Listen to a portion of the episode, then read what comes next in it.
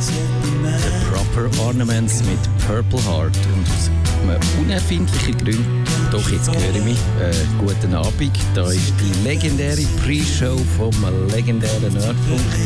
Der Digi Chris ist erst vor Ort. Hallo Digi Chris. Ja, hello, hello. Leider ähm, halt immer noch remote, aber irgendwann wird es sicher besser.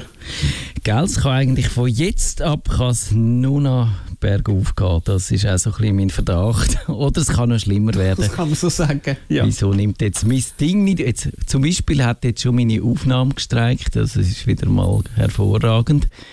Aber jetzt ist auch die da keine Ahnung, was los ist. Äh, naja, gut, ich würde sagen, wir machen auf dem gleichen Qualitätslevel weiter da im neuen Jahr, äh, wie wir angefangen haben. Gut, gerutscht, Digi Chris, alles in Ordnung?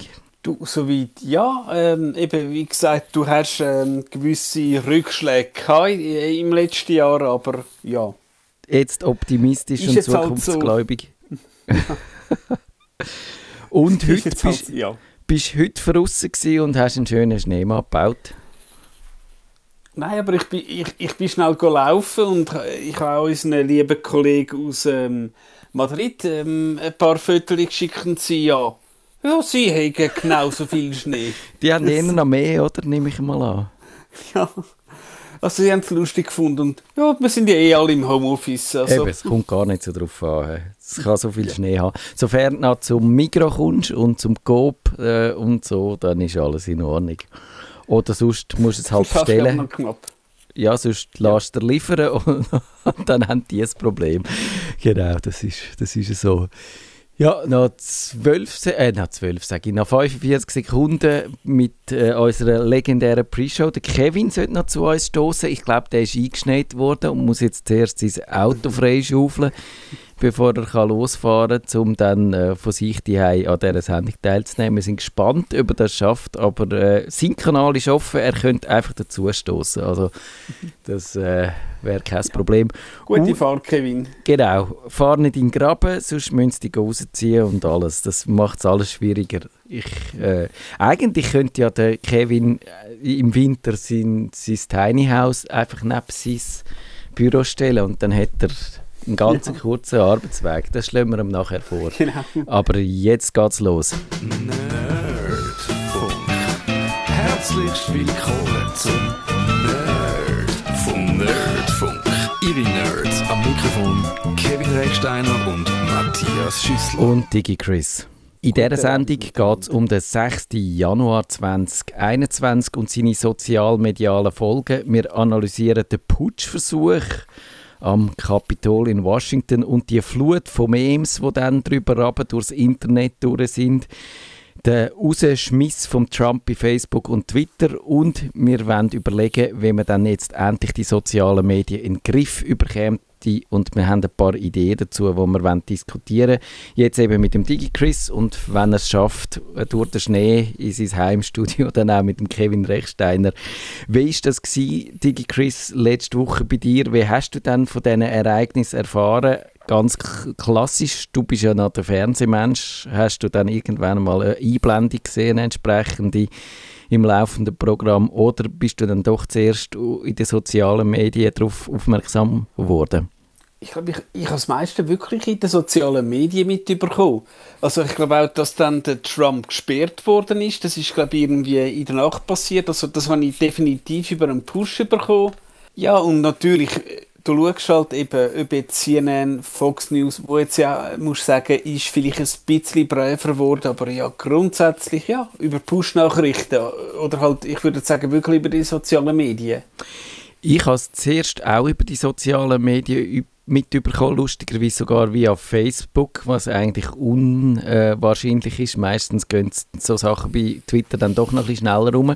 Und habe dann auch als erstes so ein bisschen eine zynische Meldung äh, geschrieben, nämlich äh, geschrieben als Kommentar dazu, ja, ich sage jetzt gespannt, ob sie wenigstens die Trump Trump-Fans einen anständigen Bürgerkrieg überkommen, wenn sie sonst irgendwie nicht so viel Gescheites machen. Also nicht, dass das gescheit wäre, ist so leichte zynische Meldung gewesen. Hat aber von mir aus gesehen so als Spontanreaktion immer noch Bestand, weil es ist so unglaublich gewesen, die Ereignisse, dass man auch zuerst sich, sich ein bisschen fassungslos zeigen und dann habe ich dann allerdings irgendwann schon gefunden, jetzt muss ich richtiges Fernsehen, ich habe dann CNN eingeschaltet, äh, haben, zum, weil was man dann so in diesen sozialen Medien, haben wir zwar viel erfahren, aber nur so fragmentarisch und weißt eben nie ganz, ob es stimmt oder so, also bin ich dann doch äh, dort gelandet, und habe dann gefunden, ja, das ist alles abstrus und so. Hast du, DigiChris, dich daran beteiligt, an diesen Diskussionen dann in den sozialen Medien oder bist du so verdattert dass du gefunden hast, ich muss jetzt erst mal wissen, was läuft? Also ich bin schockiert gewesen, weil ich, ich habe Leute gehabt, die haben gesagt, äh, du, wenn der Trump abgewählt wird, gibt es einen Bürgerkrieg. Und ich so, hö, hö, hö, ja. Wir so haben das sogar nicht. in der Sendung behauptet. Oh nein, wir ja. haben eh gesagt, wenn er, wenn er ja, wiedergewählt würde, äh, gäbe es einen Bürgerkrieg. und, und, und, einfach sowas, also, dass das passiert ist, wuh. Und eben, ich habe einfach jemanden, ähm, gut, meine Twitter-Listen sind nicht öffentlich, ich habe auch jemanden, da ist es einmal vor zwei, drei Monaten um Maskenpflicht gegangen, wo halt auch jemand blöd rumgeschreit hat, hey, Ikea lässt Leute mit dem Attest nicht in den Laden. Und der Typ, dem bin ich dann halt einfach gut. Ich bin ihm nicht gefolgt, aber habe halt äh, auf der Liste da. Und der Typ hat wirklich das QN-Zeug postet. Und hat wirklich so abstruses Zeug. Und hat sich dann irgendwie genannt Capital Warrior. Und ich hey, das war offenbar ein Deutscher. Ich weiß jetzt auch nicht äh, mit irgendwelchen äh, Verbindungen, aber eben, ich habe gedacht, hey, du hast so Leute, selbst, ich sage jetzt in Deutschland, und dass es dann so knallt irgendwie, ich bin eigentlich immer noch schockiert. Ja, geht mir auch so. Ich habe das immer noch nicht so ganz, ja, so richtig verteilt, haben wir das, glaube ich, alle noch nicht. Und was, was ich wirklich erstaunlich finde, ich glaube ja, ein Teil davon, von diesen Leuten scheint das so ein bisschen als Abenteuerspiel äh, aufgefasst zu haben. Vielleicht auch äh, mit Corona ist alles so langweilig und jetzt läuft endlich wieder etwas. Aber ja, wenn man das ein bisschen nüchterner sieht und sieht, was auf dem Spiel steht, dann kann man es, glaube ich, schon nur sehr besorgt anschauen. Was meinst du, Digi Chris, wird der 6. Januar dann so ein kollektiver Moment sein, so wie 9-11 schon, oder? Natürlich so ähm, Vergleiche sind immer schwierig.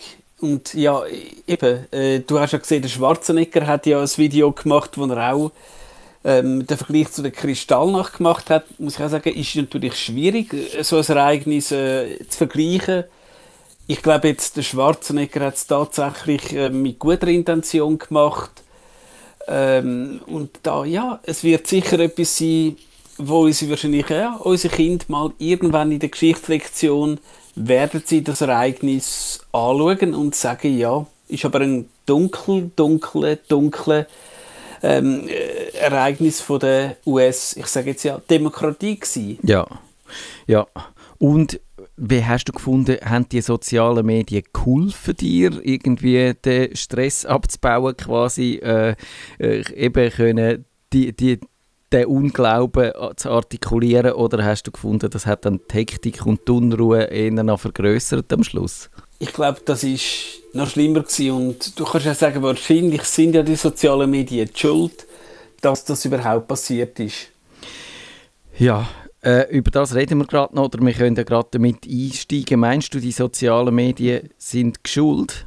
Du hast es jetzt gerade gesagt. Also, geschuld schwieriges Wort, aber eben, dass natürlich jemand wie ein Trump so eine Reichweite hat, dass er so viel Zeug kann posten. Also ich meine, wenn du schaust, auch ein Bush, damals als Präsident, also Bush Senior, ja, ist auch ein knallhart konservativer gewesen, aber der hätte jetzt wahrscheinlich nie irgendwie jemand wahrscheinlich als Idiot bezeichnet. Und ich, ich, ich glaube, auf Kanal Plus ist irgendwie etwas gewesen, der Trump hat, ich glaube, seine Minister also richtig fertig gemacht via soziale Medien und das hätte eben hätte halt auch ein Bush Senior nicht können machen, dass ist jetzt halt wahrscheinlich ein Fakt, dass die Medien da ist und der Trump ist jetzt wahrscheinlich jemand, der die nutzt, wie es wahrscheinlich noch keiner genutzt hat, im negativen Sinn. Ja, ich glaube auch. Also die sozialen und auch die digitalen Medien haben da sicher ihren Teil dazu beitragen, weil, ja klar, also so der eigentliche Aufruf äh, hat Trump dann via Fernsehen lanciert. In seiner Rede hat er gesagt, eben, wir marschieren jetzt auf das Kapitol zu.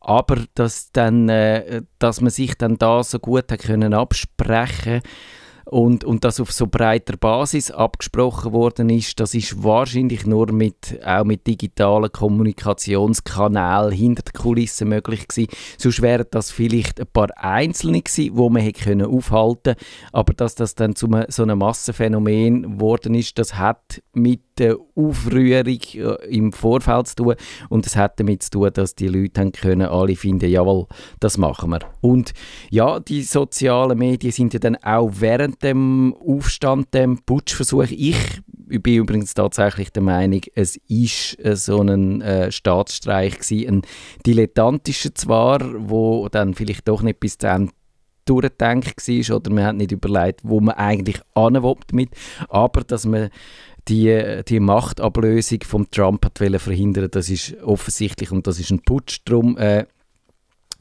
müssen wir darüber nicht diskutieren, glaube ich. Und die Süddeutsche hat jetzt gefunden, ja, was ja eigentlich aufgefallen ist, übrigens die Links auch zu diesen Beiträgen, die wir jetzt hier erwähnen, die findet ihr dann auf nerdfunk.ch in den Show Notes.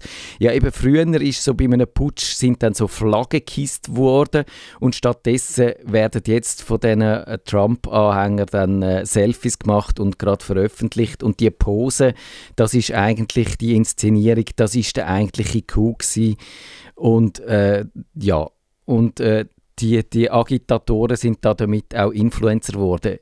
Bist du mit der Interpretation einverstanden, dass es eigentlich so ein um einen, äh, vor allem um einen, einen showmäßigen Putsch gegangen ist?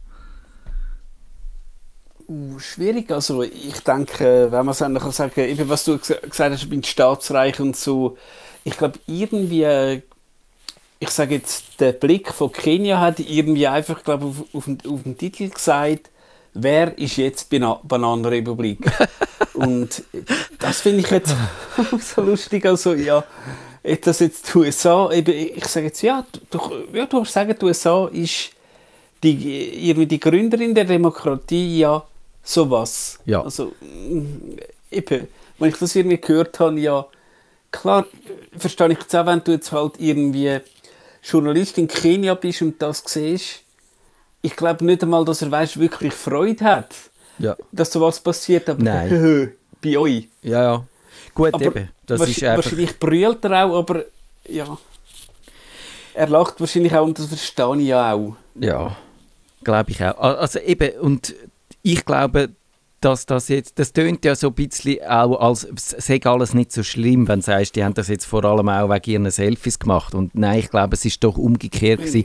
Die Selfies haben es gemacht, weil, weil das jetzt halt auch noch möglich ist heutzutage und weil es irgendwie dazugehört zu der Inszenierung. Und ja, aber es, das macht es irgendwie für mich nicht besser. Und äh, weitere Diskussion, die dann auch gerade entstanden ist bei, bei uns beim Tagi, hat es geheißen, jawohl, dass man dann weil hinterher hat man dann die sozialen Medien gebraucht, um dann all die Selfies, die die Leute gepostet haben, dazu zu verwenden, sie zu identifizieren und sie dann äh, der Behörde zu melden. Und dann hat, äh, hat man auch gefunden, äh, da beim Tagi, das können ja so eigentlich nicht. Bin ich jetzt persönlich aber nicht der Meinung. Ich finde, das geht sehr gut, wenn jemand so etwas macht, während er äh, und dann auch noch ein Selfie postet. Also eben, wenn jemand bei mir die einbricht und ein Selfie postet, dann werde ich das Selfie öffentlich an die Polizei äh, weiterleiten und kein Problem haben damit. Ich nehme an, dir geht das auch so bin ich bei dir eben, genau wenn du jetzt tatsächlich sowas machst und eben willst sagen, hey, eben, ja, fluchen wir mal, ich schieße auf ähm, Demokratie, ich schieße auf ähm, den Souverän, weil eben der Biden hat halt ein paar mehr Stimmen gehabt als äh, der Trump. Und dann du wirklich, eine, ich sage jetzt ja, eine heilige Institution wie das Parlament stürmst und ich sage jetzt noch so blöd bist, dich ähm, zu föteln, ja, dann sollst du aber wirklich alle Konsequenzen haben. Und äh, Ich bin jetzt kein US-Anwalt, aber ich glaube, so, Ja. ich glaube, wenn ich einfach würde ins Bundeshaus rein, reinrennen, uh, das wäre, glaube ich, auch nicht, also, machen wir nicht, aber das würde, glaube ich, auch ziemlich teuer werden. Und ich finde auch, ja, du hast eigentlich dein, äh, deine, deinen Privatsphärenschutz selber aufgegeben in dem Moment, wo du das Selfie Ja. gepostet hast und dann kannst du dich wirklich nicht beklagen. Und ich finde, die Diskussion habe ich auch gefunden, okay, also dann müssen wir sie auch nicht weiterführen und gehen dann auch eben äh, ein bisschen näher auf die Memes ein, die dann rund um den Sturm auf das Kapitol dann überall auftaucht sind. Hast du irgendwie eins gesehen, wo du besonders lustig gefunden hast? Es ist eigentlich kein lustiges Ereignis, wegen dem, naja, Okay. Humor in der Also, dunkelsten ja, Stunde klar, Amerikas hat der Tagi äh, Sammlung genannt. Wir haben da auch so ein paar Sammlungen dann in unseren Shownotes. Ja, äh, man kann sich fragen, ich äh, habe auch nicht alles lustig gefunden, aber irgendwie ist es ja klar gewesen, dass man dann auf diese Art und Weise damit umgeht. ich meine, ich finde es lustig, irgendwie auf Twitter auch von jemandem, ähm, wo, glaube der Heiko Maas, der ist ja in Deutschland jetzt, ich glaube, Außenminister, Ja. oder? Und der hat irgendwie halt auch etwas twittert und dann irgendeine äh, Schweizer Kampftwitterin, Ed Heiko Maas, hab Infos, dass die, der Sturm aufs Kapitol von der Antifa ähm, orchestriert wurde. Ja, Das hat irgendjemand wirklich geschrieben. Und ich Das- so, äh, ich meine, wenn du das als Meme könntest nehmen, ich so, what, what the, pips. ja das habe ich wirklich. Sind auch- so Sachen. mehrfach gesehen und gelesen, ja. Und das ist, glaube ich, auch ernsthaft umgeboten worden von Leuten, die gefunden haben, jawohl, das ist irgendwie, also ich weiß nicht, ob das wirklich ernsthaft äh, jemand meint oder ob es ein weiterer Versuch ist, dann die Diskussion äh, zu, ent, zum Entgleisen zu bringen und wieder, wieder alternative Fakten zu zelebrieren, das ist, das ist mir nicht klar. Also ich habe auf jeden Fall zwei Memes äh, dann in unseren Shownotes rein. Das eine könnt ihr mir vielleicht aufklären, was das eigentlich für eine Anspielung ist. Das ist der, äh, so ein Mauerkletterer, der dann von der Mauer oben runtergeht und dann kommt das Game Over äh, Signet und ein bisschen Musik dazu, 8-Bit-Musik. Ich könnte mir vorstellen, dass es aus Prince of Persia ist, aber wenn es jemand besser weit- weiss, auch bitte an nerdfunk.stadtfilter.ch oder gerade direkt in unsere Kommentare, das würde mich sehr interessieren. Und eine andere Frage, die mich dann schon beschäftigt hat, also sind dann die ähm, Memes nicht auch dazu da, z- zum Beispiel äh, die, die Sache ein bisschen zu verharmlosen? Oder, oder zum Beispiel hat es eben den QAnon-Typ gegeben, den Jack Agnelli, das ist der mit der nackten Brust und den Tätowierungen und den äh, Hörner auf dem Helm.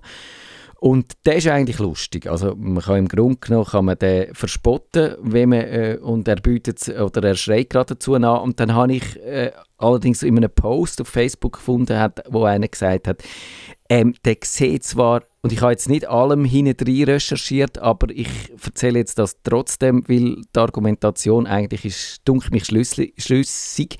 Der hat gesagt, bitte hört eben auf, da Memes daraus zu machen, weil der Typ mit, äh, mit seiner Symbolik ist eben gar nicht un unschuldig. Sein Torhammer, den er sich tätowiert hat, das ist äh, so ein Ersatz fürs Hakenkreuz bei den Rechtsextremen. Also das, ist, das zeigt schon mal klar, wo der zu verorten ist. Dann eben, dass er so wild herkommt, das geht auch wieder auf so einen Autor zurück. Jack Donovan heißt der, der hat äh, so Bücher geschrieben wie The Way of Man und Becoming a Barbarian.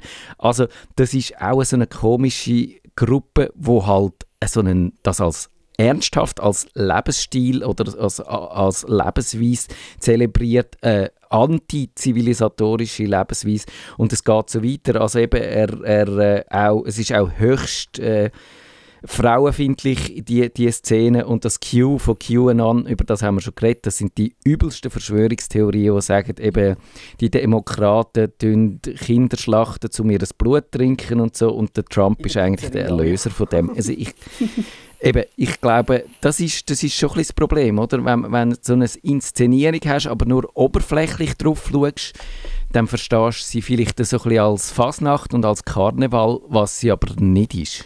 Ja, ich glaube, ich habe es am Anfang irgendwie als Witz angeschaut und dann eben hättest du nicht gedacht, dass die mal eben das Kapitol stürmen. Also vielleicht habe ich sie äh, ja auch nicht ernst genommen. Also ja, ja, eben die denkt das und so eben und der Twitter-User ja Volltrottel, aber dann, ups, dann hast du halt 600 Leute, die wie der besagte Twitter-Account sind und dann rennen sie halt mal aufs Kapitol zu. Also ja, ich finde schon, ja, wahrscheinlich ist die einzige ähm, Möglichkeit jetzt, was halt passiert ist, ähm, zu verarbeiten, wahrscheinlich wirklich mit Humor und auch Selbstironie und äh, daher würde ich sagen, kommen auch die Memes. Ja. Teilweise, also, ähm, du hast ja Memes von beiden Seiten, aber ich finde, es ist jetzt passiert und das Einzige, was du das kannst verarbeiten ist Humor. Ja, sehe ich auch so. Und ich glaube, es ist trotz allem auch wichtig, äh, die Leute äh,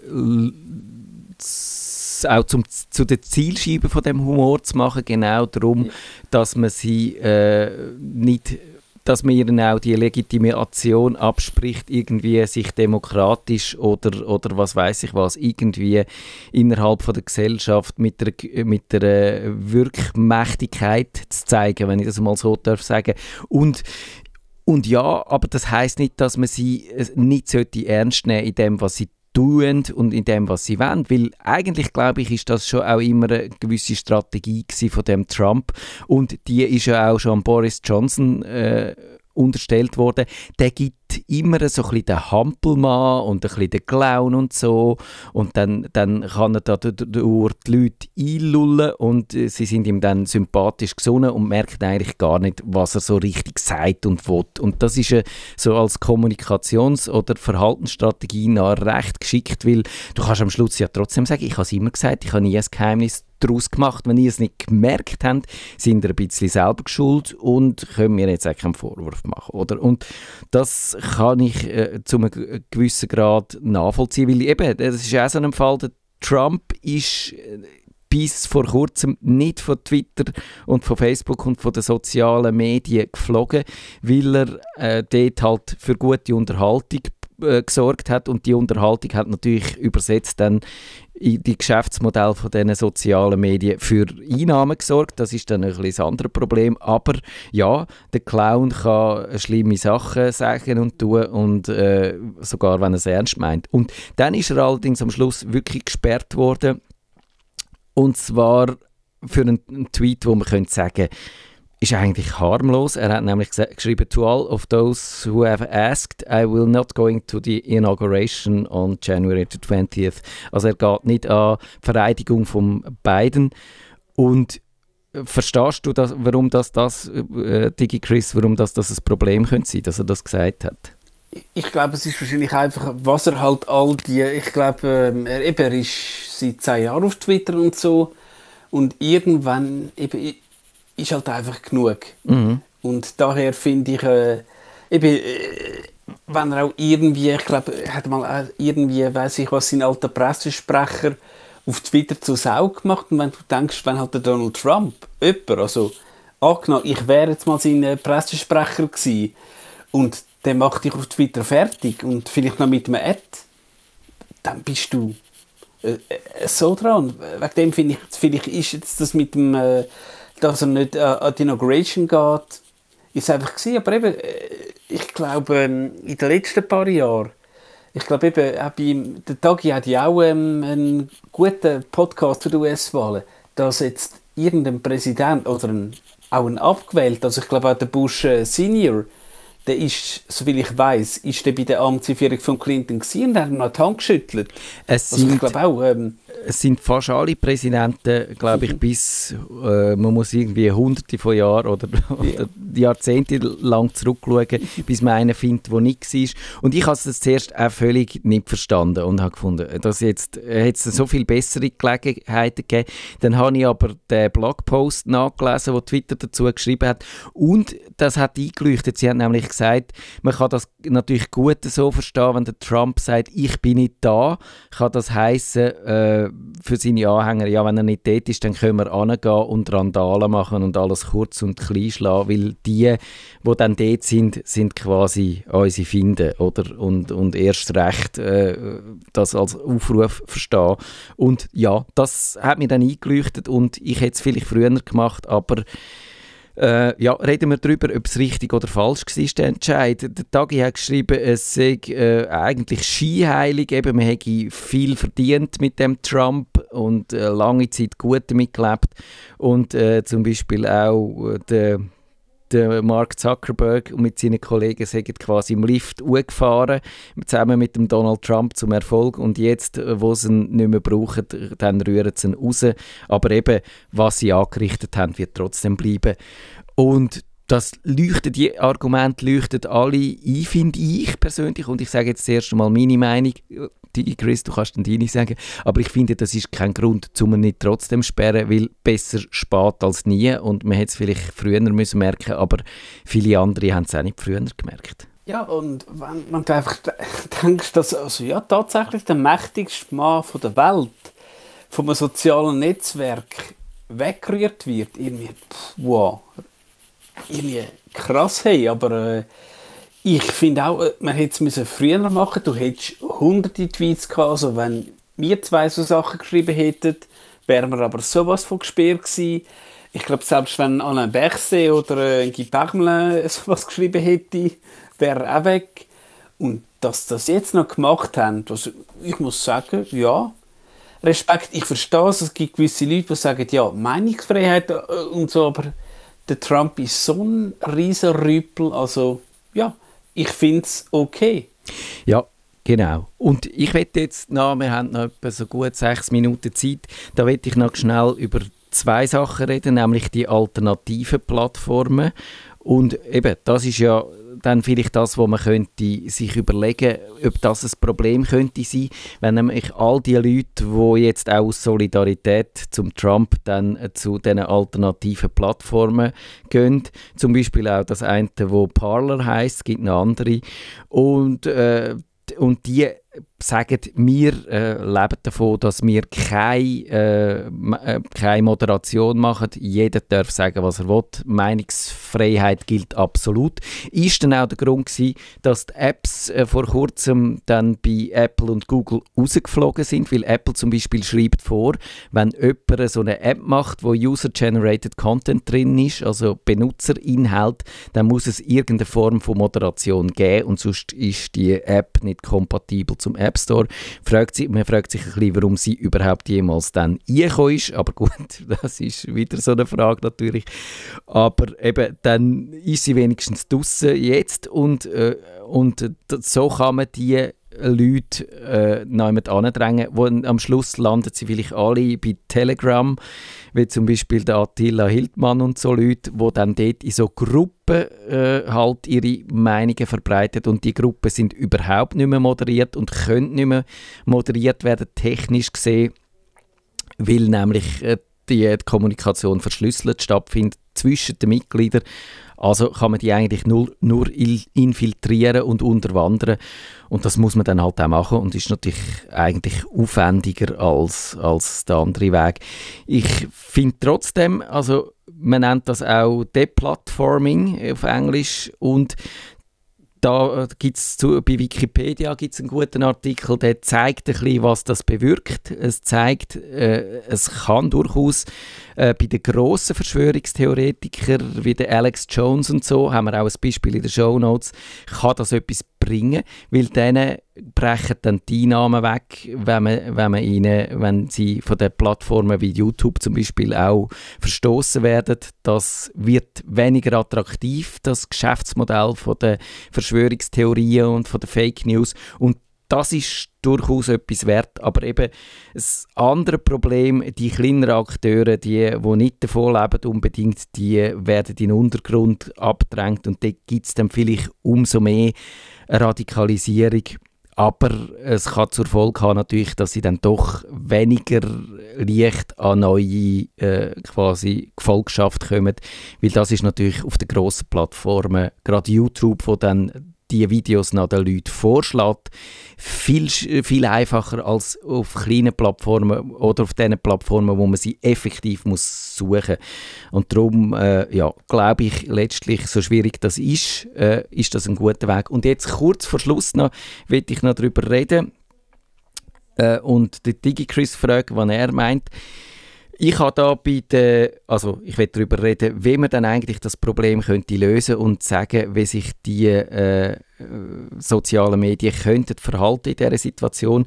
Ich habe auf DLF, also beim Deutschlandfunk, ein interessantes Stück dazu gefunden und die sagen eigentlich, dass ein guter Ansatz wäre, äh, so Räte zu machen, also wie, quasi wie es in Deutschland die Rundfunkräte gibt, die sagen, was die öffentlich-rechtlichen Medien sollen, müsste so Plattformräte geben, wo auch die Plattformen beaufsichtigen und dann könnte man eigentlich öffentlich und gemeinsam aushandeln, wie die Regeln sollen sein und wo das die roten Linien verlaufen. Tönt gut, oder, Digi Chris? Tönt gut, weil klar, weil eben Twitter und so, die haben so eine Macht und wie gesagt, der Trump hat halt plus minus ja, 50% der Wähler gehabt. Und klar, die kannst du nicht einfach auch irgendwo ähm, wie, weißt, in eine Ecke stellen oder irgendwie ganz muten. Also klar, dass du wahrscheinlich das Zeug irgendwie wirst müssen äh, moderieren. Das ist, ist ganz klar, das geht gar nicht mehr, weil eben, du, es kann ja sein, dass ein Tweet, egal von welcher Seite, ein riesen, ja, wirklich riesen Krawall auslöst. Und äh, da musst schon, da musst schon aufpassen, da bin ich, ja, ganz bei. Und vielleicht so ein Rat, wo, wo du halt wirklich musst breit abstützen, wo halt, ja, ich sage jetzt, äh, Schweizer Äquivalent, da hast du halt einen Sozi oder einen SVPler dabei, klar, ist wahrscheinlich, ja, die, äh, die Variante, wo wahrscheinlich äh, niemand äh, daran vorbeikommt. Ja, aber es heißt eben, man muss es dann wirklich aushandeln und es ist nicht irgendwie jemand, wo äh, das, das festlegt. Und mir ist nicht klar im Moment, wie das konkret sollte aussehen und wie, dass man, wie man das würde organisieren, ob das von Land zu Land unterschiedlich wäre oder so. Aber ich finde die Idee eigentlich gut und äh, man müsste die verfolgen und und ja, was Meinungsfreiheit angeht, ich bin eigentlich auch, ich bin natürlich für Meinungsfreiheit, wie könnte man sonst Journalist sein, wenn man das nicht wäre, aber wenn uns die sozialen Medien das halt schon gelernt haben, ist, dass wir die jetzt auch neu definieren und neu denken und neu aushandeln. Und das heißt nicht, dass man sie abschafft, aber das heißt schon, dass Meinungsfreiheit eben keine Freiheit ist zum Lügen zum Beispiel, also oder Hass zum Beispiel. Hass ist, ist auch keine Meinung, also von mir aus gesehen ist Hass nicht etwas, wo müsste von einer Meinungsfreiheit deckt sein. Und das haben wir jetzt gelernt und äh, mit dem müssen wir jetzt umgehen. Nerd. Nerdfunk. Nerdfunk. Nerdfunk. Besuchen Sie uns auch im Netz auf nerdfunk.ch.